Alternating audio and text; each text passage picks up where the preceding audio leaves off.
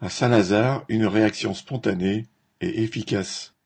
Les 29 et 30 juin, un arrêt massif et soudain du travail des conducteurs de trains de banlieue de la région Paris-Saint-Lazare des lignes L, A et J a quasiment paralysé le trafic. Le 13 juin, puis les 23 et 24, une grève très suivie des conducteurs et des gestionnaires de moyens, chargés des plannings, avait montré que la dégradation des conditions de travail ne passe pas mais la réponse de la direction a été d'envoyer le 27 juin des roulements pour l'été particulièrement mauvais et sans modification possible. Et aux représentants syndicaux qu'il recevait le lendemain, le directeur d'établissement promettait l'aménagement des toilettes. Des conducteurs décidaient alors de cesser le travail sans préavis dès le lendemain, contactaient leurs collègues et préparaient les piquets à chaque dépôt. Dès trois heures du matin, à Mantes, Achères et Paris, les premiers conducteurs posaient le sac, malgré les huissiers dépêchés sur place et les menaces de sanctions disciplinaires.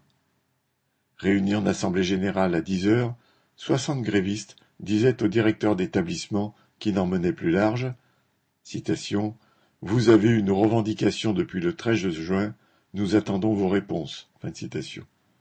Le lendemain, une nouvelle assemblée reconduisait le mouvement et des équipes sont allées s'adresser à d'autres cheminots ou encore à des conducteurs RATP du RER A.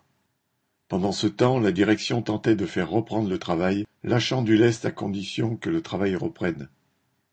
Vers 16h30, une réunion était organisée avec les syndicats où elle annonçait un ensemble de primes revenant en tout à 1000 euros en quelques mois, ce qui correspondait à une demande des grévistes et l'absence de poursuite pour les arrêts de travail des 29 et 30 juin. Le cœur des revendications des grévistes concernant l'organisation des journées de travail restait sans réponse.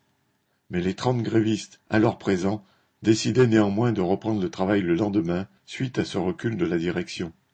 Si ce recul est globalement ressenti comme une victoire par les participants au mouvement, mieux aurait valu que la décision soit discutée et prise démocratiquement par l'ensemble des grévistes.